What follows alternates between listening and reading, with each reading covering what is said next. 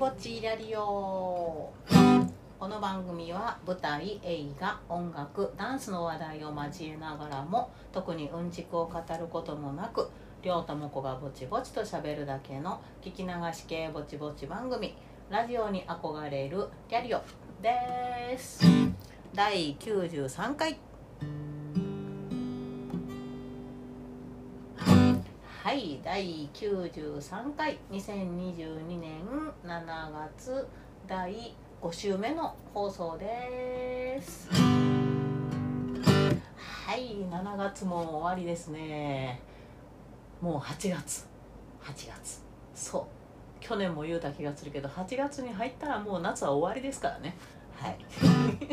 あとは残暑というところで、えー皆様ねまだちょっとね暑い日がね多いですけどね。もうちょっとの辛抱ですからね。頑張って秋を迎えましょうね。はい。阪神タイガースが。いやもう毎週えっちゅうねんと思ってると思うねんけどあのすごいからあのオールスターのね前まででなんと阪神タイガース私の言ってた通りですよ。2位に2位まで登ってきました。2位浮上です。イエーイ。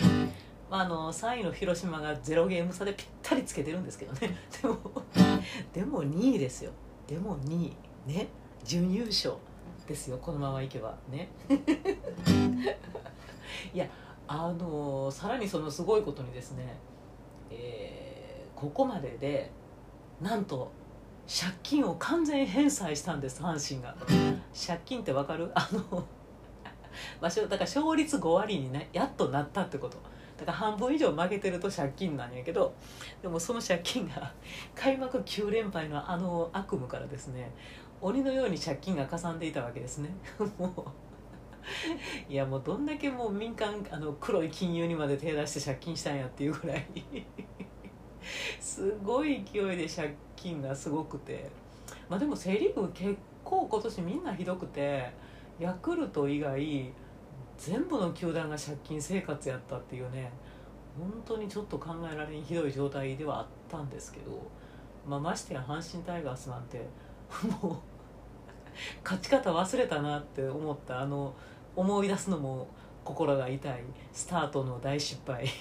開幕戦の。大失敗によりですね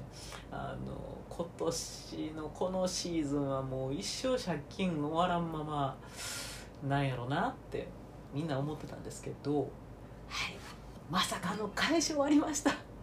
返済終わりました。偉い偉いよ。本当に偉いよ。いやー皆さん本当に素晴らしい。いやー何が良かったって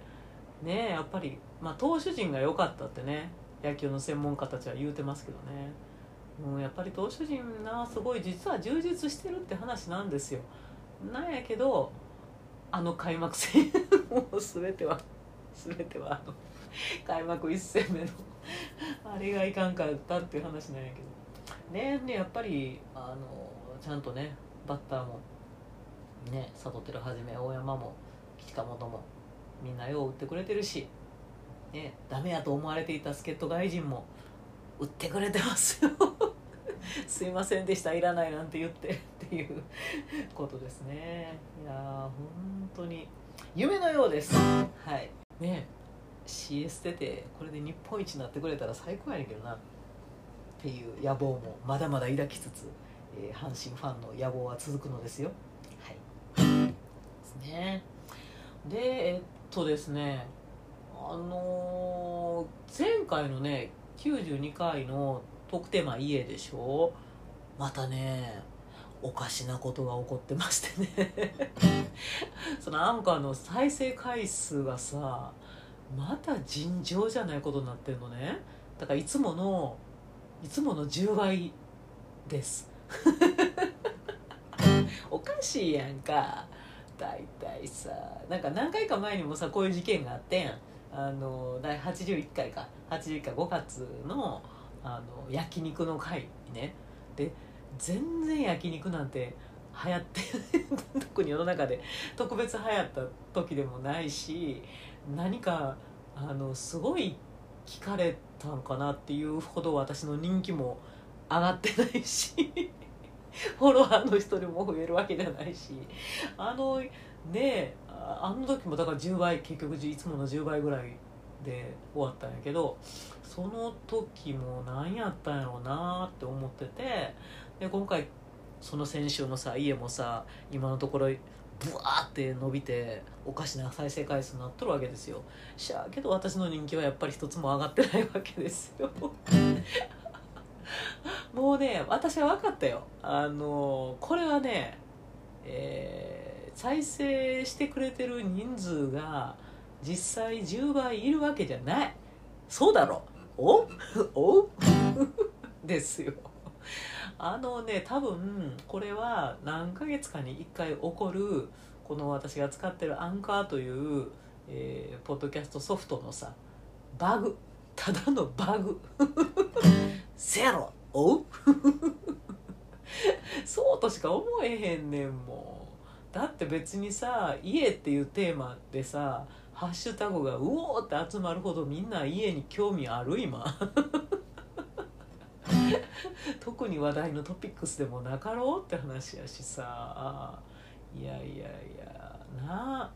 そうやっぱりそれにしては反響がないぞっていうところがね本当やと思うんだよね。だからただただえっ、ー、と本当は1人聞かはったっていうところで1が立つところをトゥルルンって間違えて10立っとるわけですよ。1人聞いただけで。2人聞いたら20トゥルルって立っとるわけですよ。っていうことでしょこれ。ななて。ですよ。だからもうまたえーっていうことになってるんやけど私は騙されない。私は騙されないし何が起こってるんだろうとかどっかから取材が来たらどうしようとかあのリャリオからラジオに昇格しましょうとかそんなことを誰かが言ってくれるとも思っていない。思ってないもんね。です。というまた謎の、えー、再生回数大人気回になった先週の家でございました。まあ謎やわ。なあ。と。ほんでまた全然話は変わんねんけど掃除機がなあのー、急に壊れたんですよ。で掃除機ってあんま壊れないでしょ？割と丈夫な家電の一つじゃないですか。一回買ったらね何年もいけるでしょっていう感じのもんで。まあでも 何年もいけるでしょレベルじゃなくえっ、ー、ともう一人暮らしをし始めてちょいぐらいに、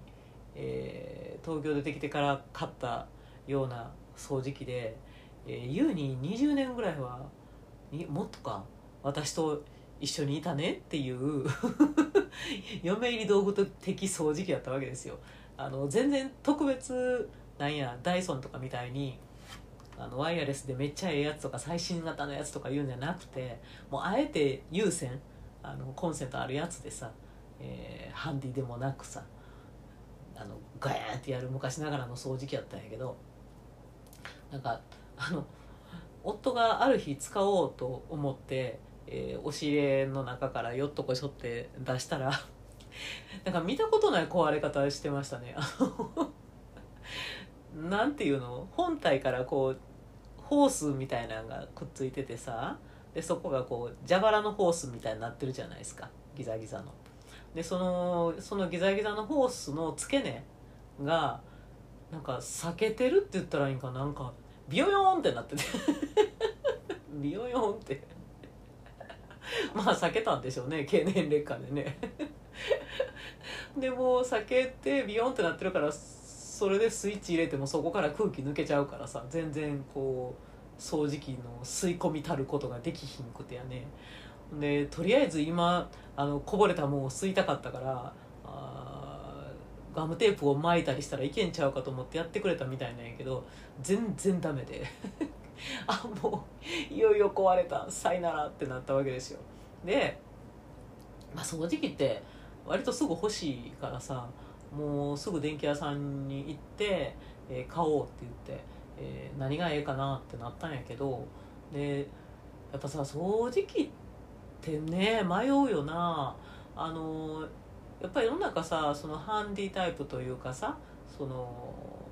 えーと、バッテリータイプの線がないやつね。コードレスっていうね。何も出てこなかった今。コードレスタイプっていうのが今や主流でさ。ただそのコードレスタイプの難点っていうのはやっぱりそのバッテリーの寿命が来ちゃうっていうことやったりとかそんなにこう有線のものに比べて馬力がないとかね。あの言われてたりとかするのでああでもそうは言うても優先かなとかいろいろ思ったわけですよ。でしゃあけどあの基本的に私お掃除不詳な人なので、えー、ただそこに掃除機がさ手に取りやすい状況にあれば、えー、もうちょっとこうパッと思いついた時にシュッシュッっ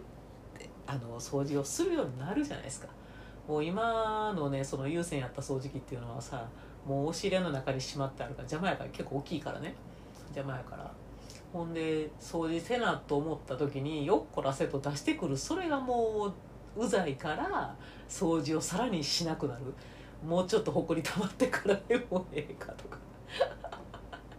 クイックルワイパーにしちゃうもんねとかなるわけですよね。でもやっぱり掃除機でバーって吸った方がねあの気持ちよかったりするからこうこまめに掃除できた方がいいなっていうのがあって。そう思うとやっぱコードですよねっていうところがあってやな。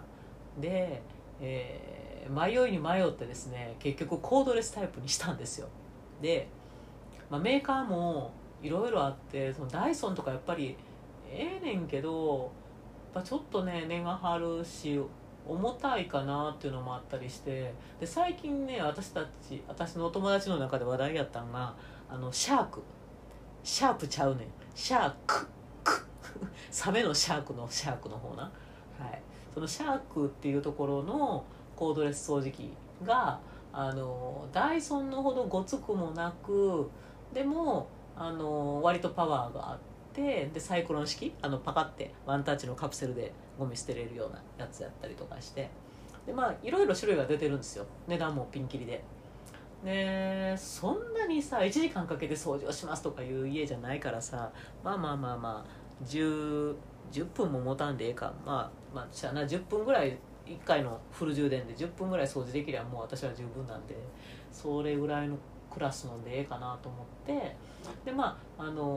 お店に行ってそのシャークの、えー、そんな最新式じゃないやつでそこまで高くないやつを購入しましたのです。イエーイ。いやもうねめっちゃええんですよ。めっちゃええんですよ。今までの掃除ライフ何やったんやっていうぐらい。いやむっちゃよう吸うねんシャーク。いやよう吸うしでゴミ捨てもあのダイソンのね、まあ、私が持ってたのはすごいあの実家にあるやつなんですけど肩の古いダイソンやったから結構このバカってあげるゴミの捨てるのも大変やったんやけどこのシャークのはね本当にパカっててちっちゃいカプセルがポロンみたいな。でも楽ちんって感じやしほんであのー、今リビングのところにねその大きい置きスペースみたいな充電しながら置けるスペースがあってでそこにカチャってして充電して置いてあんねんけどでその長い状態でビヨーってもちろんできんねんけどもう簡単に真ん中からパチンって取れて真ん中からあのハンディの大きさになって、えー、その筒状のちっちゃいハンディの状態でビエーってあちこち行けるんですよ。楽もう楽やわ楽やしもうあ掃除しようって感じで、まあ、すごい自分ができるできる人になったみたい。いややっとんな掃除機なんやけど。いやもうほんま自分ができる女になったかのようにねこまめに掃除するゼニストに なれたかのような。いやもうほんまこんなね変わんねやったらもっと早く買っときゃよかったと思って。いやよう今回優先にせんでよかった思ってやっぱコードレスの力は偉大やな。あのやっぱ階段とかさ玄関とかさあのトイレとかさちょっと気になる場所ってコンセントがなかったりするんですよね。でそれでえちらおちらコード伸ばしてさ前までやってて本当にああほんまにあれ大変やったよな私って思ってて。そこでやっと気づくっていうね。いやほんまこのシャークのハンディが我が家にやってきてからあの埃が 埃がすぐ取れる家になったよ。でございますね。いやほんまあの早く買えばよかったです。皆さんにもぜひ、えー取り出しやすい使いやすい掃除機ライフというのをおすすめしたいと思う、えー、亮との子でございます。みんな知ってるわいっていう話あったとは思うんですけどね、えー念のためお伝えしておきますよ。はい。えーというところで今週のトークテーマ。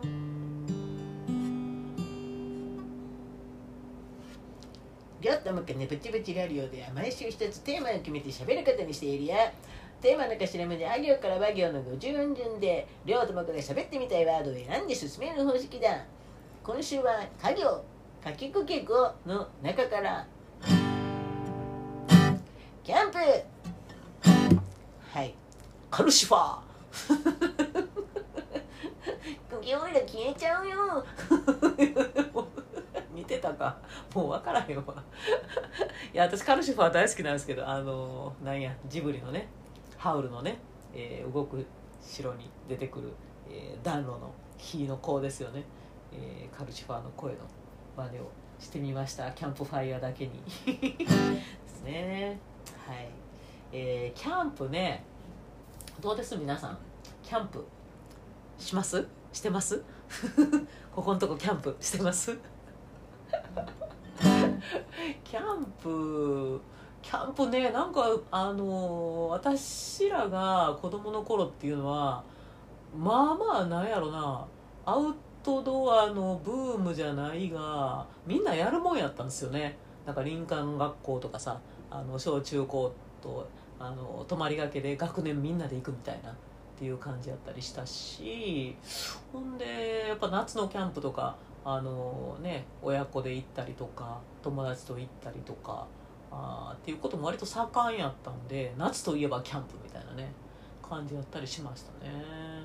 でも最近はねまあねやっぱりほらあ物が腐って食当たりが怖いとかさあやっぱ川で流されたら怖いとかやっぱレジャーってものに対してね。うんなかなかちょっと集団で何々するっていうのが難しいし安全っていうところをね昔ほどざるではないので、えーなかなかねそういう会が減ってるんじゃないのかなと、えー想像はしてますけども。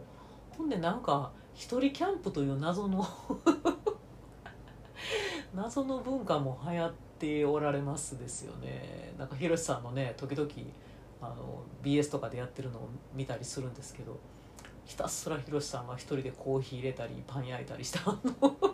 森の中で。まあ落ち着くんやろうけどあれはどうなんやろうなと。やりたいかって言われたらいや別にじゃあじゃあ家でゆっくりコーヒー入れるわと。家好きの私は思ってしまうし、まあ、森林でねあの散歩しながら森の中を散歩しながら森の中でちょっとレジャーシート広げてゆっくりみたいなのっていいなとは思うんやけどうーんなんかそれをやるんやったら何も一人でなくてもって思うし。ねなんか独特の感じになってきましたねまたねキャンプという世界のね。はたまたあの最近タイガースキャストなんかでも話題になってますけどねあのおじさんたちがえらい好きな おじさんたちって言ったらあかんのか。お兄さんたちも好きなんでしょうけど、えー世の中で旋風を巻き起こしてるこのゆるキャンという、えー私は全然知らないんですがゆるキャンというアニメのあの若いねあの高校生の女の子たちがあゆるいキャンプをする アニメ。があるみたいなんですね、えー私は人づてに聞いてるだけなので情報がいろいろ間違っててるからごめんなさいね。なんやけど。だからキャンプってものを正しく伝えながらもその若い、えー高校生の女の子たちが、えー堅苦しくない感じで、えーキャンプの楽しさというものを伝えていくというようなアニメーションらしいわ。の真似をして、えーおとおっちゃんたちがゆるいキャンプを 同じようなシチュエーションで楽しむとかね。その聖地巡礼じゃないけどもそのゆるキャンの舞台に出てきたような、えー高原に行ってみるとかね。そういうことがちょいちょい流行ってるらしいよ。もう分からんわ。なんやゆるキャンって。大体キャンプっていうのはゆるくないんじゃん本来。という話です。はい。ね。そうねだから子供の頃結構あのー私はキャンプによく毎年夏に、えー割と本気キャンプに行ってた人間なんですよね。なんかねあのー演劇鑑賞会奈良のねその演劇鑑賞会に入っててでその演劇鑑賞会の中に、まああのー青年部っていうのがあってさ、まあ、その劇場のもぎりやったりとかその劇団さんたちが来てくれはんの、あの搬出搬入とかあお掃除とかのお手伝いをねその鑑賞会のおに入ってる若い子らが手伝うっていうことをやってたんですよ。でまあ小学校4年生以上ぐらいから、えー中学生高校生大学生ぐらいまでほんまに幅広い年代の人たちがいててでいろいろそうやって会を盛り上げるためにいろいろやってたんですね。でその青年部を主体にして、えーなぜか毎年夏に、えー結構大規模なキャンプがあったんですよ。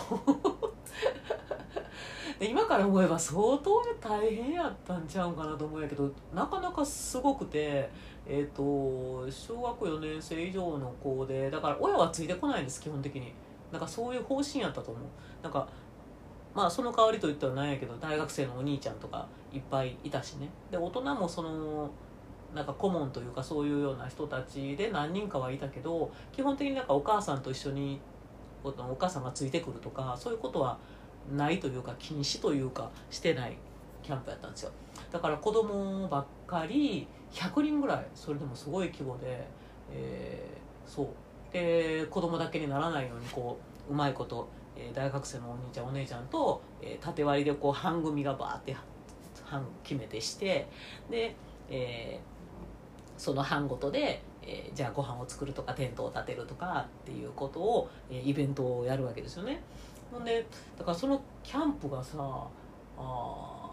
もう子供の記憶ではもう1週間ぐらいキャンプ行きっぱなしやったようなすげえハードやったようなイメージがあったんやけど多分あれは3泊4日3泊4日ぐらいやったんやろうなと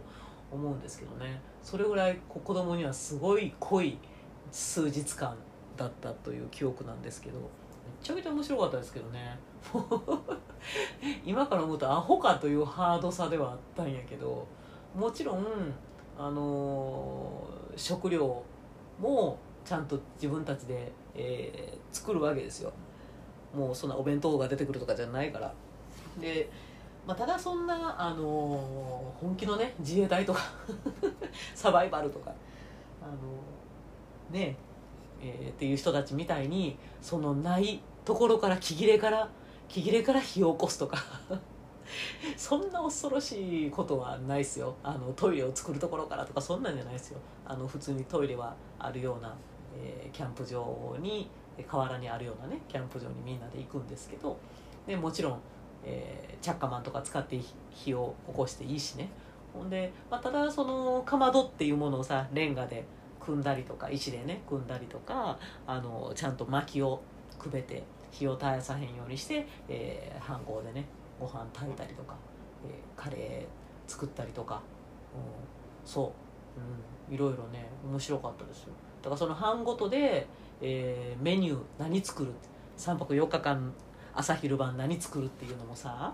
えーみんなで相談して事前に何回も会議が開かれて メニュー表みたいなのを作ってみんなでアイデアをさ発表し合うわけですよねそれぞれの班の代表で。でうちはうちはこのスペシャルディナーの日はフルーツポンチを作りますとか言って いろいろねわらび餅を作りますとか言って 死ぬほど熱くて硬いですみたいなってやってたりしていろいろとこうね趣向を凝らして毎年新しい案があ出てくるわけですよね。そうだからねあの子供ながらにその飯盒で、えー水加減どのぐらいで、えー何分ぐらいどんな風にして美味しいふっくらご飯が炊けるとか 誰かが一個水入れ忘れて米やんけっていうのがあったとかね。結構面白かったですよ。いろいろ。であのそうね。まあかまどでみんなでそういうのも面白かったしあとねまああるあるやけどスイカとかをさこうその川で、冷やしてね置いといて、えおやつにスイカを食べようとか言って。でもなんかスイカ縛っといたのに流されていっているとか。スイカーみたいな。とかね。してましたよね。いやなんかあれはあれでね大変やったけどあの中学生ぐらいの時の私の夏の青春って感じではあるなと今話しながら思いましたね。あの時一緒に「やいのやいの」と言って 泣いたり笑ったりしながらそうやって一緒にキャンプした子たちのことを今急に思い出して 懐かしいなみんな元気してんかなって思いましたけどね。今はねその演劇鑑賞会自体がもうなくなってしまったので、えーそのキャンプもね青年ももうないというあのことなのでほんとより一層ねなんか懐かしいなって思うんですけどねおばちゃんとしては。そうほんで、えー、と最終日のねキャンプのその最終日の夜には、えーお決まりのですねみんな大好きキャンプファイヤーがあるわけですよ。あれキャンプファイヤーってすごいと思うんだよね。やったことある人分かりますかね？あのやっぱりこう木切れが木がさこう櫓に組んであってさその火の周りをみんなでこう囲んでるっていう感じっていうのがあの火って面白いよね。なんかずーっとこうパチパチってなってるのをずっと見てられるっていうかさなんか落ち着くというかさなんかあったかい気持ちになるよね。でまあ夏夏の最中にやってたからクソ暑いかと思いきや、まあ、暑いねんけどでも高原の方でやるからさ河原やったりとかねあの自然の中でやるから自然とうーんそんなに暑くないというかね夜なんかは本当にひんやりして長袖であの虫除けしつつね長袖でちょうど過ごせるぐらいの記憶ですね。そんなに暑いうおげーって思ったっていう記憶がないんですよね。とかちょうどいい環境でねこう仲間たちと最終日にキャンプファイヤーの日を見つめてなんか全員美人に見えるやつ。全員美男美女に見えるやつのあの青春の瞬間ですよね。でもなんかあのその演劇鑑賞会の青年部なだけあって、えー班ごとに本気の出しもせなあかんくてそのファイヤーでね。だからそれをみんなで稽古するっていうのが その寸劇をやらなあかん時もあったしなんかゲームをみんなに提案するっていうのがあったりとかしたしなんかねすごかったんですよね。そこの一芸を本気で練習するみたいな。なんかそういうところからして私の演劇の原体験だったのではなかろうかと今になって思ったりしますけどね。いや であのだからキャンプファイヤーでさ絶対歌う曲とかってさあるじゃん。であんねんけどみんな私は当たり前のようにその何曲も何曲もそういう曲をさキャンプファイヤーで やっているのでみんな知ってるもんやと思ってなんか大人になってから何かの時にあの歌ってみせたら「何それ?」って何人もに言われて「いや知らんの?」って。びっくりしたもんね。えキャンプだほいキャンプだほいキャンプだほいほいほいはみんな知ってるよね。それぐらいは初めて見る山初めて見る川初めて泳ぐ海はみんな知ってる？知ってる？な。そう。とか、まあ、これはな普通やろみんな知ってるやろと思うんやけど。あと「あ燃えろよ燃えろよ」ってあれはねあのキャンプファイヤーの日見ながらみんな絶対歌うってあれはみんな知ってたりするよね。そう。ほんでえーっとまあこれは最後になぜかマイムマイムを踊るっていう。マイムマイムを踊る。でマイムマイムは多分みんな体育祭とかでも踊れって言われたりしたから知ってたりするんかもしれないけど。でマイムマイムからの最後お互いの肩に手を置いて、えー後ろにどんどんつながっていきながらジェンカを踊るっていう。ジェンカもわかる？てっててってれってててっててってれっててってやつね。あの右右左左前後ろどんどんどんってやつ。あれあれを延々延々みんなでやってであのよくファイヤーでやってたのはそのジェンカを踊りながら先頭の人がじゃんけんをして、えーどんどん後ろにつながっていって みんなで一つのあの長い蛇のようになるっていうやつね。っていうやつをやってましたね。長いジェンカ、うん、楽しかったけどなジェンカ。だからなんやねんっていうあの踊りを。日の回りで朝までやれるぜぐらいあれが楽しいっていうね、えー懐かしいな。いいな。キャンプファイヤー大最高やったですけどね。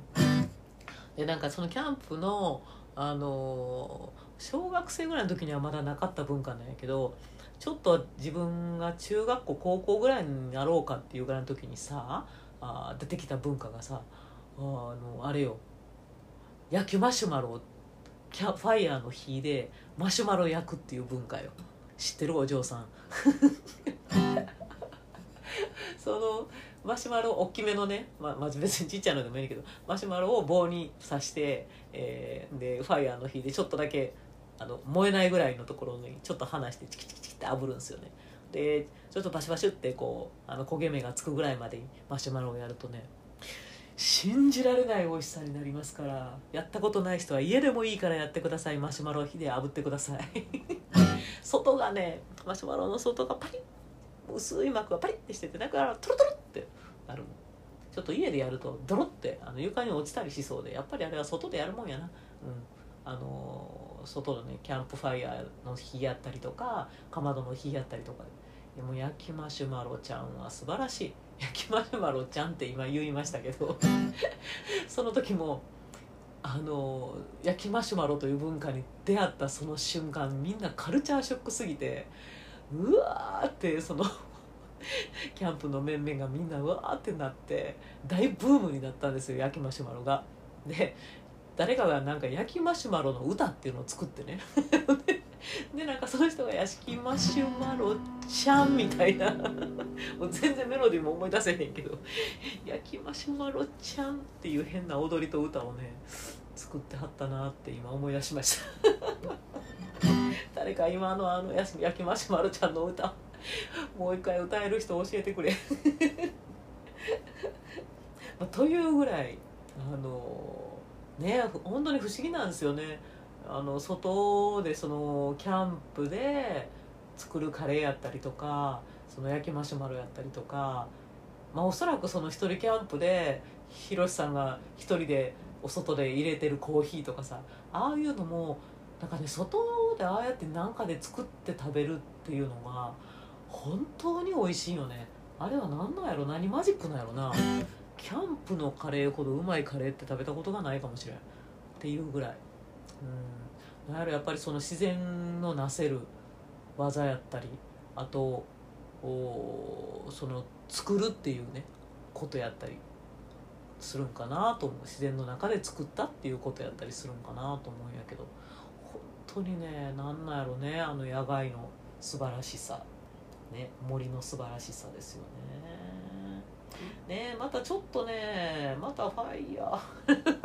キャンプファイヤーとまでいかんでもあのキャンプね基本的には好きなのかなと思うからあのまた何か機会があったらやりたいなって思ったりするんやけどただ問題は今暑いことよ。だから本来、えー、と夏の最中にね夏休みにやるっていうイメージのキャンプではあるんですがだから秋入り口だからピクニックっぽくねあのキャンプとかできたらいいなだからロッジに泊まるとかも私結構好きでキャンあのテントに寝るとかも割と好きなんですけどまあでももうおばちゃんなんであの痛い地面に寝るっていうことが寝袋に寝るとかいうことがもうできなさそうやから なあようやってたな。と思うんやけどまあでもあれがまた楽しいんよあのテントってわけのわからない狭い空間にな34人45人入ってギューって寝るのが。楽しかったんですよね。ちっちゃい窓が。意味あるんかみたいな。風通しの窓があって。ね。っていうのが楽しかったんで。だからああいうことまたちょっとやりたいななんて、えー実はそうと思ってるんですけどね。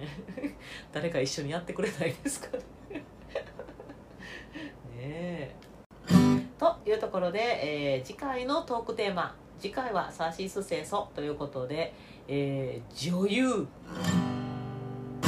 というところでえー喋、ってみたいと思います。まあ女優といえばね、えーまさにもうすぐ本番を迎えようとしています、えー楽屋ですね、えーついに8月5日から本番でございます、えーということで多分ねそのトークテーマ女優をしゃべる時っていうのはもう本番真っ最中ぐらいの時になるかなと思ってちょうどいいから喋ってみようと思いました、えー、ツイッターでは「ハッシュタグりょうともこ BBRR」でつぶやいていただければ拾いに行きます、えー告知。今お話にも出ました。えー S 企画の楽屋という舞台ですね、えー中野のスタジオアクトルというところで8月5日いよいよ初日を迎えます。567金土日ですね、えーなかなか状況が、えー心配な感じになってきまして、えー皆さんもね、えー応援したいけどいけないとかっていう方もいらっしゃると思うんですけれどももしもし、えー状況を許す方、えいらっしゃいましたらですねぜひ、えご感激お待ちしております、え配信もね、え後日してくれるようですので、えね、ちょっと来れないけど見てみたいなっていう方はそちらも楽しみにしてください。